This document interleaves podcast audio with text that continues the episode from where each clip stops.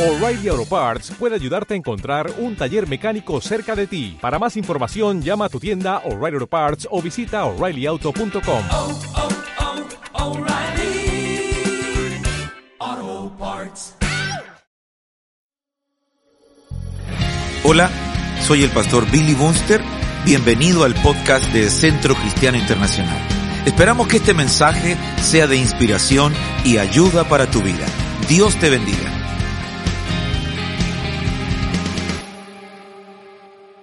Bien, eh, la semana pasada empezamos a hablar acerca de este tema y vimos eh, lo que eran, ¿verdad?, las, la tienda y vimos la puerta, la primera puerta, que era el lugar donde eh, se entraba. Solo hay una puerta y esa puerta es Cristo. Amén. Todo el tabernáculo, desde sus cuerdas hasta las, los corchetes, eh, los garfios, los ganchos, todo tiene que ver con Cristo. Es una figura de Cristo. Cuando alguien le dice tabernáculo o templo, eh, usted habla de Cristo. Y vimos aquí en este, en este cuadrito, ¿verdad? Vimos eh, solo a manera de repaso, ¿verdad? Los, las estacas que eran de madera de acacia, perdón, de bronce, las columnas que eran de madera de acacia, las bases eran de bronce y los capiteles de plata. Vimos también las entradas, las cuerdas que eran de pelo de cabra, ¿verdad? Y esas representaban, ¿verdad? El pecado que iba desde la redención hasta el juicio, o del juicio hasta la redención.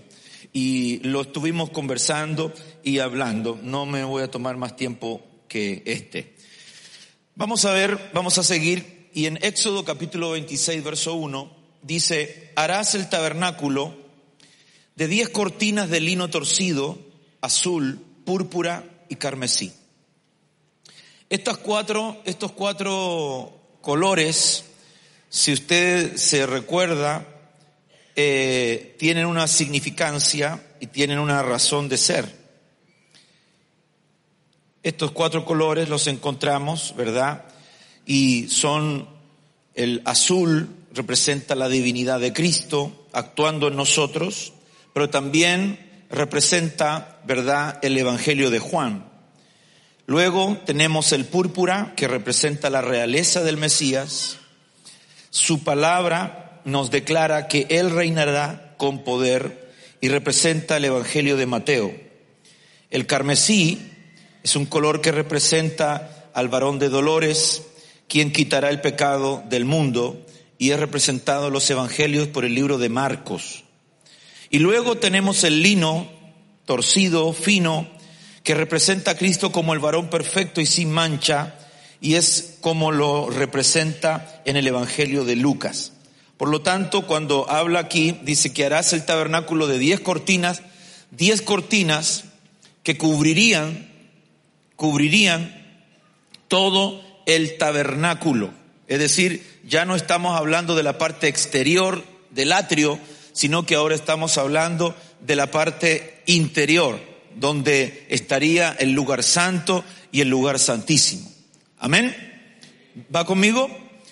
Ahora, esta cortina, esta cortina representa que es hecha del lino torcido, azul, púrpura y carmesí, y además tenía querubines, ¿verdad? Bordados como obra primorosa. Esta cortina representa la majestad, la grandeza de Cristo. Y esta cortina era la primera cobertura que tenía el tabernáculo. Es decir, cuando el sacerdote entraba y miraba hacia el cielo, veía esta, esta, esta primera cobertura, ¿verdad? De lino torcido, de carmesí, de púrpura uh, y de azul. En Juan capítulo 2, verso 20 dice, dijeron luego los judíos, en 46 años fue edificado este templo y tú en tres días lo levantarás. Verso 21, mas él hablaba del templo de su cuerpo. Amén. Cuando miramos el tabernáculo, cuando él hablaba del templo, él hablaba, no estaba hablando del templo físico, sino que hablaba de su cuerpo. Y si nosotros podemos mirar a Cristo en su, en su dimensión, lo primero que vamos a ver de Cristo no va a ser, ¿verdad?, una carga eh, de, de dolor, sino que lo primero que vamos a ver de Cristo es su gloria. Lo primero que ves de Cristo es su majestad. Lo primero que ves de Cristo es su grandeza. Y nosotros debemos de transmitir, hermano, en nuestras vidas estas áreas importantes de lo que significa el tabernáculo, porque ahora nosotros, nosotros somos el tabernáculo. Nosotros somos el lugar donde el Señor habita. Nosotros somos el cuerpo de Cristo. Amén. ¿Cuántos, cuántos sabían eso? Amén. ¿Sabía usted que es el cuerpo de Cristo? Amén. Entonces por dentro, hermano, lo primero que usted debe de tener es santidad es pureza, porque sin santidad nadie podrá ver al Señor. Por lo tanto, lo primero que se tiene que ver al entrar a, nuestra vida, el Espíritu Santo, al entrar en nuestras vidas, al entrar en nuestro corazón, lo primero que tiene que divisar es decir, wow, este es un lugar en el cual me gusta estar, este es un lugar en el cual me, me, me place, me siento grato, me siento tranquilo, porque es un lugar de santidad. Bendito sea el nombre del Señor. Luego en Éxodo 26, verso 3 dice, cinco cortinas estarán unidas una con la otra. ¿Cómo, cómo se hacía este, este, este cortinaje? Cinco, ¿verdad? De un lado, cinco de otro. También las otras cinco cortinas estarán unidas una con la otra. Y harás lazos, lazos de tela azul en el borde de la cortina, del extremo del primer enlace, y de la misma manera lo harás en el borde de la cortina del extremo del segundo enlace. Es decir, si yo tengo aquí una cortina, tengo esta cortina y tengo esta otra cortina, cinco de un lado, cinco del otro, tenían que tener un enlace de color azul. De esos enlaces se iban a enganchar, ¿verdad? Eh, los ganchos. Hará 50 lazos en la primera cortina y hará 50 lazos en el borde de la cortina que está en el segundo enlace. Los lazos se corresponderán unos con otros. Esto es muy importante porque un, un lazo tenía que unir a la otra cortina los que estaban en este borde y los que estaban en este otro borde y tenían que unirse y tenían que ser correspondientes. Es decir, no podía quedar un lazo aquí y el otro acá abajo, sino que tenían que estar confrontados unos con el otro. Esto nos habla también de que Cristo no está dividido. Y el cuerpo de Cristo tiene que estar cohesionado, bien cohesionado uno con el otro. No tenemos que tener división. La división no es parte del cuerpo de Cristo. La división nunca es parte del cuerpo de Cristo. Ay, es que el, Señor permitió. No, Dios no permite divisiones.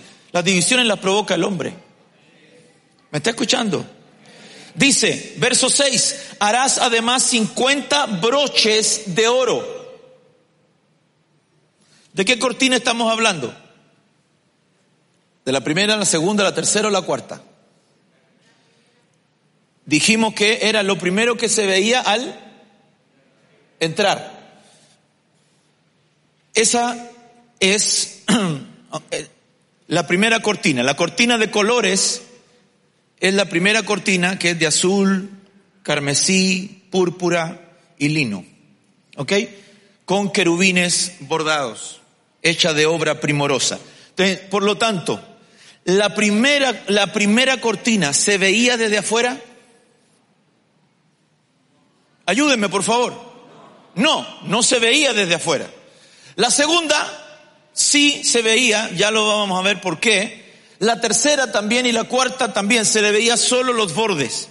La única que se veía desde afuera y que todo el mundo podía ver era la cuarta, que era la cubierta de pieles de tejones. Ahora, la cortina de colores tiene una significación porque toda ella, toda ella estaba hecha ¿verdad? Con lazos y, perdón, estaba hecha de cinco de un lado, cinco del otro, se juntaban y cuando se juntaban, se juntaban con lazos que correspondieran uno con el otro. ¿Va conmigo? Y el, el broche o el- el- lo, que, lo que los unía uno con otro eran hechos de oro. Ahora, ¿por qué es interesante esto? Porque es la única que tenía broches de oro. Todos los demás broches eran de bronce. La segunda, la tercera y la cuarta de las, de las capas, de las cubiertas, todas tenían broches de bronce.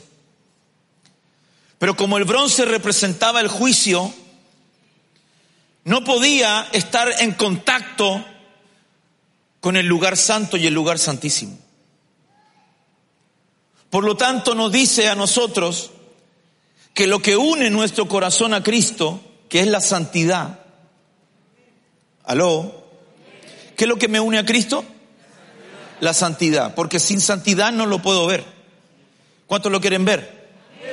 ¿Qué es lo que te tiene que unir a Cristo? La santidad. Esto tiene que anotarlo en su corazón, anotarlo en un cuaderno. ¿Qué es lo que me, une a Cristo? La santidad. No me une lo, bonito que danzo. Perdón, yo, ustedes danzan precioso. Pero lo que te une a Cristo no es tu danza. Que el hermano toque la batería y se equivoque. Eh, mm, mm, mm. Una vez que se equivoca, lleva 22 años y se equivoca una vez. ¿Qué importa? Pero lo lindo del, de- que toca, que, que- que ministra, no me une a Cristo. Porque el talento no me une a Cristo, lo que me une a Cristo es la santidad. ¿Va conmigo? Entonces, lo que yo debo buscar es la paz y la santidad, sin la cual nadie verá al Señor. Yo quiero ver al Señor, pero lo voy a ver desde lo interno. Y cuando yo miro al cielo, voy a ver ahí la gloria del Señor y voy a decir, sí, Señor. Y lo que me une son estos garfios, estos ganchos, ¿verdad? Hechos estos broches con oro. Dice, y con los broches uni- unirás las cortinas una a la otra, de manera que el tabernáculo sea una, una unidad. ¿Qué es lo que hace que nosotros seamos uno solo en, sí mismo? ¿Una actividad? ¿Que nos reunamos, que cantemos, que dancemos? No, lo que nos hace uno, en, uno es Cristo. Por lo tanto, lo que tenemos que tener en nosotros, ¿verdad? Es a Cristo. Si yo tengo a Cristo en mi corazón, si tú tienes a Cristo en tu corazón, mucha gente dice, ay, somos hermanos. No, no somos hermanos. Porque si fuésemos hermanos tendríamos un mismo Padre. Tendríamos una misma fe. La Iglesia Católica nos llama a los hermanos, hermanos apartados. No somos hermanos. No tenemos el mismo Dios. Pero ¿cómo, cómo que no? No, no tenemos el mismo Dios. Pero si ellos adoran a Jesús, sí, pero puede tener el mismo nombre. Pero mi Cristo no está muerto. No está ni en una tumba, ni está crucificado, ni está sufriente, ni está todo lánguido y todo ahí chechereta, hermano, como dice mi pastor. No. Mi Cristo tiene todo poder, tiene toda autoridad, tiene todo dominio. Él es admirable, consejero, Dios fuerte, Padre eterno, Él es príncipe de paz, su nombre es admirable, todo lo que Él hace es extraordinario y fuera de Él no hay nada más. Cuando miramos esta, esta, esto, hermanos, vamos a encontrar que cada uno de ellos representa algo para nosotros. Éxodo 26, 7, harás también cortinas de pelo de cabra a manera de tienda sobre el tabernáculo. En total harás 11 cortinas. ¿Por qué 11? Porque una tenía que sobresalir. Es decir, esa era la parte que yo le digo que, que sí se veía. Pero es interesante que el pelo de cabra representaba el pecado. por el cual seríamos rescatados. Cristo cargó con nuestro pecado y lo puso en el tabernáculo para que la gente supiera que el pecado iba a ser, hermano, ahora, ¿de qué color era la piel de, cabra? Si usted la ve en- en internet, es de color negro. Es de color negro. Por eso que representa, ¿verdad?, al pecado. Dice en Isaías 53, verso 6, dice, todos nosotros nos descarriamos como ovejas. Cada cual se apartó por su camino, más Jehová cargó en él, en Cristo, el pecado de todos nosotros. Cuando miramos nosotros el tabernáculo, lo primero que vemos es Cristo en su, en su, en su, en su santidad, Cristo en su gloria, pero el Señor, el Padre, el Padre cargó sobre él, cargó sobre él el pecado. Por eso que la cortina negra va encima de la cortina de colores, no está abajo, está encima, porque la palabra del Señor dice que Él cargó el pecado de todos nosotros. ¿Dónde? En su Hijo. ¿Y quién es su Hijo? El tabernáculo. ¿Va conmigo? Adentro del tabernáculo, afuera del tabernáculo, de paréntesis, afuera del tabernáculo estaba el altar de bronce, estaba el lavacro, ¿verdad? Y adentro teníamos lo que es en la mesa de los panes, el candelero, el altar del incienso y pasado el segundo velo estaba el arca. Todo eso es Cristo. ¿Va conmigo? Entonces, cuando miramos nosotros la primera cortina, ¿qué representa? Su, su gloria, su divinidad, su santidad. ¿Su santidad del Papa? No, su santidad. ¿Verdad? La segunda cortina, ¿qué representa? Pecado. Pecado. El castigo de nuestra paz fue sobre Él. El castigo fue sobre Cristo. Por eso que la palabra del Señor nos enseña cómo nosotros debemos de acercarnos a Él. Harás cortinas de pelo de cabra a manera de tienda sobre el tabernáculo. En total harás once cortinas. Cinco de un lado, seis del otro. Cinco de gracia, seis de hombre. ¿Va conmigo? Cinco de un lado, seis del otro. ¿Qué, qué significaba eso? La gracia de Dios sobre el hombre. Nosotros hemos sido lavados, perdonados, regenerados, solo por su infinita gracia. No hay otra razón. Éxodo 26, verso 14 dice, harás también a la tienda una cubierta de pieles de carnero, teñido, ¿de qué? De rojo. Y una cubierta de pelo, de pieles, de tejones encima. Isaías 53, 5 dice, más el herido fue por nuestras rebeliones. Sobre el pecado, ¿qué vino sobre el pecado? La, si, si sería teñido de rojo, ¿qué vendría sobre el pecado? La sangre de Cristo. ¿Qué es lo que anula el pecado? La sangre de Cristo. ¿Qué es lo que quita el pecado del mundo? La sangre de Cristo. Yo hablé el domingo acerca de los beneficios de la sangre. Todos los beneficios que tenemos en la sangre. Y sobre la sangre, sobre la sangre y sobre este, estas pieles de carnero teñidos de rojo, hermano, eh, eh, me gusta ese verso que dice eh, que él está vestido con un manto teñido de sangre. ¿Verdad? Y en su muslo está escrito Rey de Reyes y Señor de Señores. Denle un aplauso al Señor.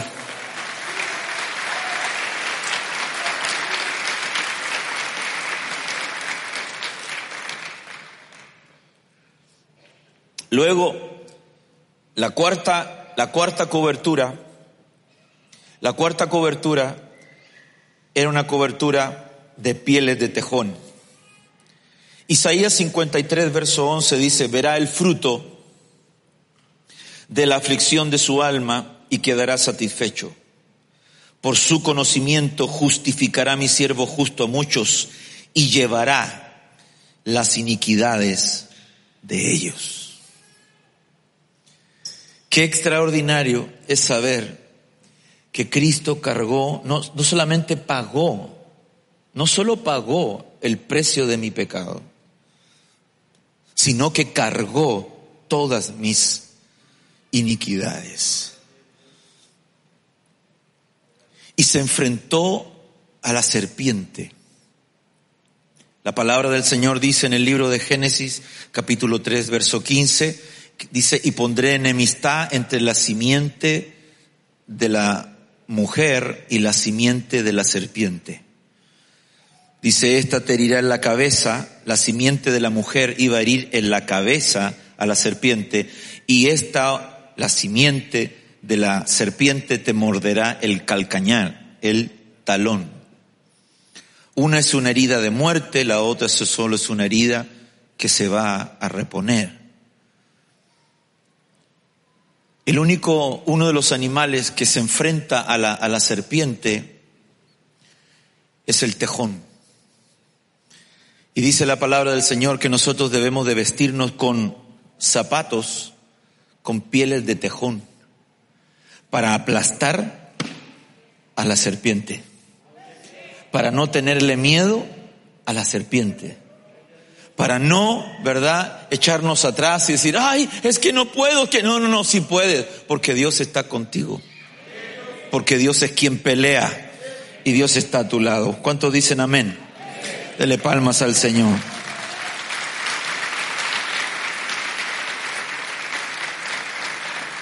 Por lo tanto, cuando miramos el tabernáculo, Estamos mirando esa figura extraordinaria de Cristo en la cruz y estamos diciendo, Señor, yo quiero que esa gloria, esa, esa, esa administración venga sobre mi vida, sobre mi corazón.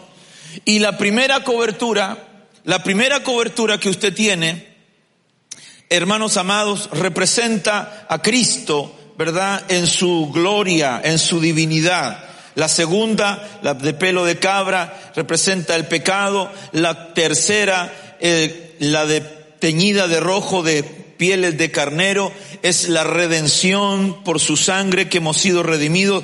Y la de pieles de tejones es lo que cubre todo diciendo, nadie los puede separar de mí. Nada los puede separar porque aún, aunque venga la serpiente, yo los voy a cubrir. ¿Cuántos dicen amén? Aunque vengan las tinieblas, yo los voy a cubrir. Aunque vengan los momentos difíciles, yo estaré con ellos en la angustia. Aunque vengan los días, hermanos, de persecución, la gloria del Señor estará sobre aquellos que le buscan, sobre aquellos que le aman, sobre aquellos que le dicen, Señor, yo te necesito, necesito mi vida estar delante de ti. Hermano, todas las demás, las de pieles de cabra, pieles de carnero, de carnero y las pieles de tejón, todas estaban con corchetes de bronce, figura del, del juicio, pero nosotros debemos de sumergirnos en Cristo y meternos en Cristo, meternos en el tabernáculo, comer el pan, comer, hoy vamos a comer el pan, algunos que no pudieron hacerlo el domingo, vamos a comer el pan, hoy vamos a decirle, Señor, yo quiero que la luz de Cristo venga sobre mí, porque cualquiera, cualquiera que está en Cristo no va a padecer oscuridad. ¿Alguien me está escuchando? Cualquiera que esté en Cristo no va a padecer oscuridad. Usted no va a vivir en tiniebla. Usted no va a vivir en soledad. Porque la mano del Señor estará contigo. Él es tu estandarte. Él es tu escudo. Él es tu galardón. Él es tu báculo. Él es, el manto que te cubre. Bendito sea su nombre para siempre. Aleluya.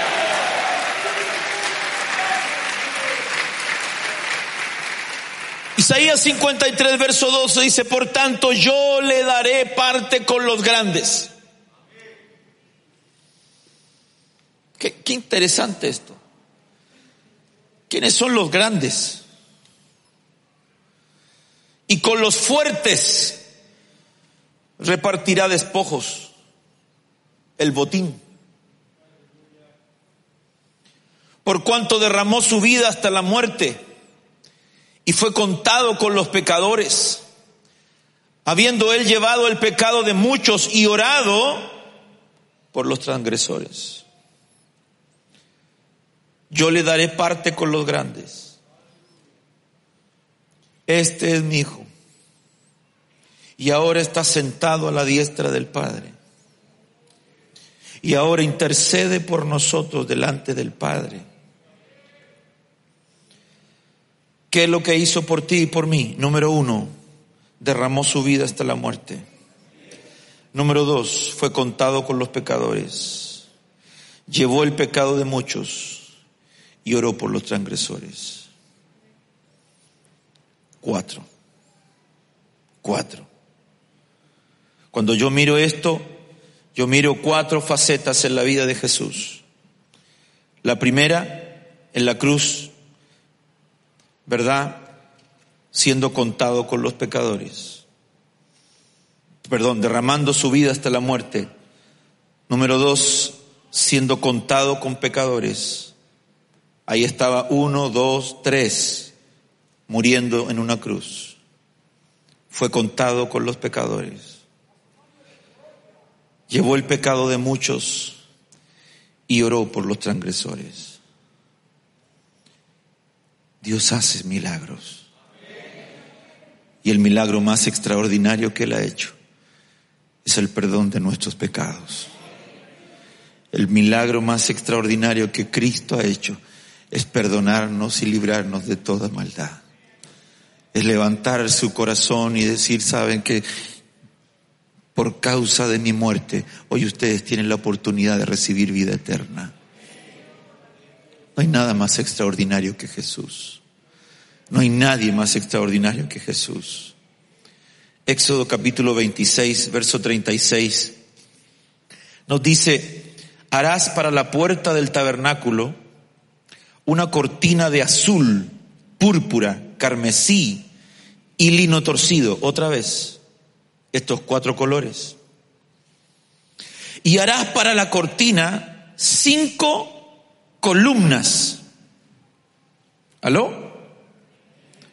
¿Cuántas columnas? Cinco. Cinco columnas, las cuales cubrirás de oro. Extraordinario, el tabernáculo era una maravilla, hermano. Harás para la cortina cinco columnas de madera de acacia. La madera de acacia representa a Cristo. Pero no era como las maderas de acacia que estaban alrededor, que eran, ¿verdad?, con un capitel de plata y con una base de bronce. No, no, no. Estas tenían, eran cubiertas de oro. Y el capitel, la cúpula ya no era de plata, sino de oro y fundirá cinco basas de bronce para ellas. Cinco basas donde iban a ir estas vigas, estas columnas, que iban a hacer la primera puerta y en el fondo, ¿qué es lo que era? Un velo, un velo, ¿verdad? Que estaba tejido, donde el sacerdote entraba para ministrar. Y cuando entraba a ministrar, y abría estas cortinas, tenía que pasar por esta puerta. ¿Se recuerda cómo se llamaba la primera puerta? ¿Se recuerda? La puerta del camino. Muy bien, muy bien. Esta puerta se le conocía como la puerta de la verdad. Se conocía como la puerta de la verdad. ¿Por qué? Porque estaba sustentada sobre estos cinco pilares y estos cinco pilares representan, estas cinco columnas representan los cinco domas o ministerios entregados por Jesús a la iglesia. La Biblia dice que Él, Él mismo, constituyó a unos ser apóstoles, a otros profetas, a otros evangelistas, a otros pastores y a otros maestros. Cuando miramos nosotros, vemos que la verdad reside, escúcheme esto, la verdad, ¿quién es la verdad? Otra vez, ¿quién es la verdad? ¿Quién dijo yo soy el camino, la verdad y la vida? Cristo. Ya vimos que a la entrada del tabernáculo era la puerta del camino para poder entrar. Ahora, ahora que estás en el tabernáculo, no te puedes quedar en el atrio. Atento con esto. Si usted ya entró, si, si ya recibiste a Cristo, no te puedes quedar con lo que hay en el atrio. El atrio es bueno para los que llegan, pero no para permanecer allí. Porque en el atrio no hay coberturas. Solo hay sol. En el atrio solo hay juicio. Y es importante que nosotros seamos enjuiciados aquí en la tierra para no ser enjuiciados en el trono del Señor. Pero no te quedes en el, en el atrio. En el atrio adoramos, cantamos y saltamos. Y no es malo porque ahí traemos ofrenda. Pero cuando entramos al lugar santo, lo primero que vemos es esa gloria y esa majestad. Esa cubierta de gloria, esa cubierta de santidad. ¿Qué es lo que la alumbra? ¿Qué es lo que la alumbra? El candelero, sus siete, sus siete lámparas, es lo que alumbra ese lugar. Y usted ve, hermano, ahí la obra primorosa de Dios. Usted tiene que entrar, hermano, a ese lugar. Usted viene, ¿por qué viene usted a la casa del Señor? Para que la gloria de Dios se le manifieste. Para que la gloria del Señor se manifieste en tu corazón, se manifieste en tu vida, para que usted pueda empezar a ver la gloria, porque desde afuera solo vas a ver pieles de tejón.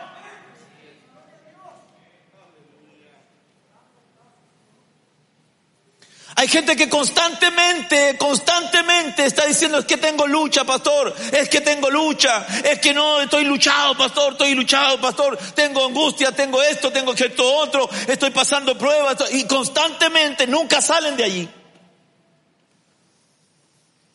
Porque solo están en el atrio, solo están en el lugar de juicio. Pastores que no, no, no, no, no, no, puedo salir de esto, de aquello. Sal del atrio, métete con el Señor. Entra al lugar secreto. Lava tus manos en inocencia, lava tus pies y entra al lugar de la presencia. Ahora podemos entrar confiadamente a ese trono de gracia. Cuando el Señor venga, ¿qué le vas a decir, Señor? Es que yo no, no, lo que pasa es que era flojo para orar, Señor. El Señor te va a decir, te di, te di la oportunidad que te metieras a los cuartos de oración, que aprendieras a orar, ahí para que aprendieras a escuchar cómo los demás oraban. Hay gente que no sabe orar. Hoy hablábamos con mi esposa esto. Con mis hijos, perdón. Y mi hijo me decía, papá, hay, hay jóvenes que no vienen, no entran al cuarto de oración porque no saben orar. Y uno, ¿qué le dice? ¿Qué le dice a la persona? Oiga, pero si orar es, es como conversar con Dios, hablar con Dios. Y yo he escuchado gente que me dice, bueno, espero que el caballero de arriba nos escuche.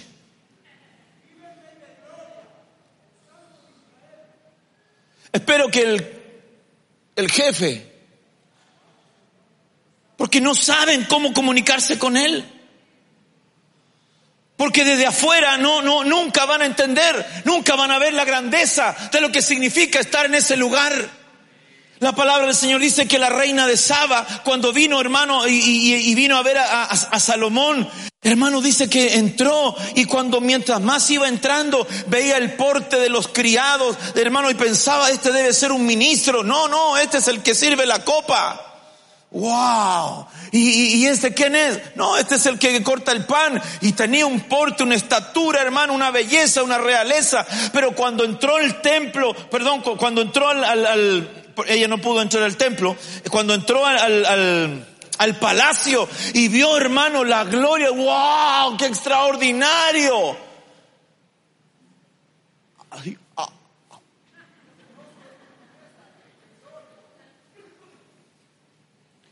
Cuando la gente entra a adorar a Dios, queda extasiada. Hay gente que viene aquí y en vez de orar empieza a mirar. ¡Oh! ¡Oh! ¡Qué lindo! ¡Oh! Y no sabe que lo lindo es entrar en su presencia. Lo extraordinario es entrar en la gloria del Señor. Es que la luz de la palabra te ilumine y que tú puedas entrar en, esa comunión con el Señor. Es que comas del pan, del pan de la proposición. Es que en, en el altar del incienso tú subas con alabanza al Señor, con adoración, con intercesión. ¿Qué es lo que es orar? Vosotros cuando oren, le dice los, apóstoles, le dice al Señor, enséñanos a orar. Somos ignorantes en cuanto a la oración. Y Jesús le dice, vosotros cuando oréis, no oréis como oran los hipócritas que, que tienen vanas repeticiones. ¿Cómo oraban los apóstoles entonces? Ayúdeme. ¿Cómo oraban los apóstoles? Eh, padre, Padre, Dios te salve María, llena de gracia, Señor es contigo, Señor, todas, las mujeres, Jesús. Santa María, Madre de Dios, ruega por nosotros pecadores. Padre nuestro, no, el Padre nuestro no lo sabían porque, pero tenían repeticiones, repeticiones, repeticiones, repeticiones, repeticiones. Era un rezo. Y hasta el día de hoy lo hacen. Pero viene Jesús y le dice, bueno, ¿ok? ¿Quieren aprender a orar? Perfecto. Cuando vosotros oréis, van a orar así. Padre nuestro, que estás en los cielos. Porque ellos oraban a Dios, oh Yahweh, Yahweh, Jehová, Jehová, como quiera llamarle, Yahweh, Yahweh, ye, ya, yo, ya, ya, ye, ye, ye, yo, yo. Adonai, Elohim, eh, Hashem, como, como quieran llamarle. Jesús le dice, ustedes no van a orar así. Si que cuando ustedes oren van a decir, Padre nuestro. No le van a decir, eh, caballero arriba. Oiga, don Jesús. Padre. Entonces, ¿cómo te relacionas con tu padre? Te amo, papá. Qué lindo. Te amo, papá. Te amo, Señor. Te necesito. Estoy viviendo un momento difícil, pero yo sé que tú eres mi ayudador. Yo sé que tú puedes poner la cobertura de gloria, que ese, ese, ese manto de pecado, tú lo vas a cubrir con la sangre y vas a quitar todo pecado de sobre mí. Yo sé que tú me vas a vestir y voy a poder triunfar con las pieles de tejón. Señor, sé que voy a avanzar hacia, hacia la gloria porque tú estarás conmigo. ¿Cuántos dicen amén? Aleluya. Su palabra dice, Efesios capítulo 4, verso 11, y él mismo constituyó a unos apóstoles, a otros profetas, a otros evangelistas, a otros pastores y maestros. ¿Para qué? Para el fin de perfeccionar a los santos para la obra del ministerio, para la edificación del cuerpo de Cristo, o sea, su tabernáculo. No, yo, nosotros no creemos en apóstoles. Ok, vamos a quitar una viga. Nosotros no creemos en profeta. Ok, vamos a sacar otra viga del cuerpo de Cristo. ¿Qué sucede con la tienda? Se cae. Pero algunos, no, no, no, no, no, yo no creo. ¿Sabe qué? Cámbiele, cámbiele ahí y en vez de ponerle apóstol, póngale obispo. Póngale mm, presidente. Póngale presbítero. Perdón, pero no puedo cambiar lo que Jesucristo instauró. No puedo cambiar lo que Él mismo estableció a fin de edificar el cuerpo de Cristo, edificar el cuerpo de Cristo. Y Cristo es el tabernáculo y el tabernáculo es Cristo. Y todas las piezas, no puede faltar ninguna. Dios le dijo a Moisés, vas a edificar el tabernáculo de acuerdo al diseño que yo te voy a enseñar. Un corchete de más no me sirve. Un corchete de menos no me sirve. Un garfio más no me sirve. Un tazón menos no me sirve. Haz todo de acuerdo al diseño que yo te he dado. Bendito sea su nombre para siempre. Vamos, dele palmas al Señor.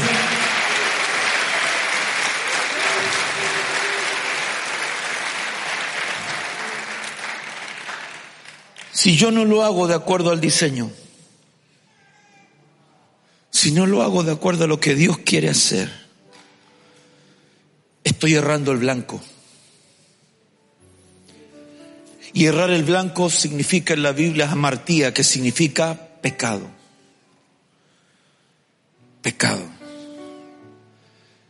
Pecamos cuando no hacemos lo que Dios quiere que debemos de hacer. Erramos el blanco cuando no adoramos a la manera que Dios quiere que adoremos. Cuando no ministramos de acuerdo a la manera en que Dios quiere que nosotros ministremos. Es por eso que necesitamos del Señor. Necesitamos de su gracia, de su favor. Él es la puerta de la verdad. En Él no hay engaño. En Él no hay mentira. En Él no hay nada oculto. Su gloria está con nosotros. Padre, yo te doy gracias esta noche por la bendición que me das de ministrar tu palabra, de enseñar a tu pueblo, Señor, y de decir que tú eres nuestro intercesor. Ya llegaremos ahí pero Señor, que tú te diste por nosotros y que pagaste el precio de todas mis equivocaciones, que pagaste el precio de toda mi maldad, Señor, que pagaste el precio de aquello que, que se me hace difícil. Y yo te pido esta noche, Señor, limpia Lávame en tu sangre, Señor. Lávame. Lava a tus hijos que se presentan delante de ti diciendo, Señor, te necesito. Ahí donde usted está, dígale al Señor, dile que lo necesitas. Cuando ores al Padre, dile, Padre nuestro, yo te necesito. Yo necesito de tu misericordia. Yo necesito de tu bondad. Yo necesito de tu gracia. Yo necesito de tus bondades, de tus favores. Necesitamos de ti, Señor.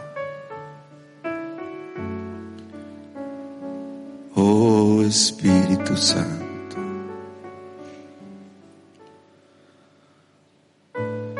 Ven sobre nosotros. Ven sobre nosotros.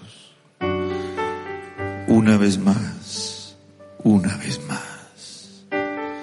Derrama de tu gracia. Derrama de tu espíritu.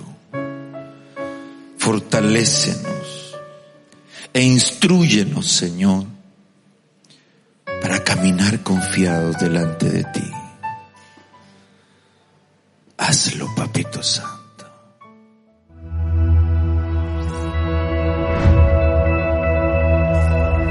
Tú y yo somos iglesia. Donde Cristo es nuestro centro, la Biblia es nuestra luz, la gente es nuestro enfoque y la adoración nuestra pasión. Encomendado a Dios y a la palabra de su Permita que Dios sea tu ayuda. Señor. La familia es nuestro diseño, la fe nuestra respuesta, la generosidad nuestra norma y servir es nuestro privilegio. Centro Cristiano Internacional, un lugar donde creemos en nuevos comienzos.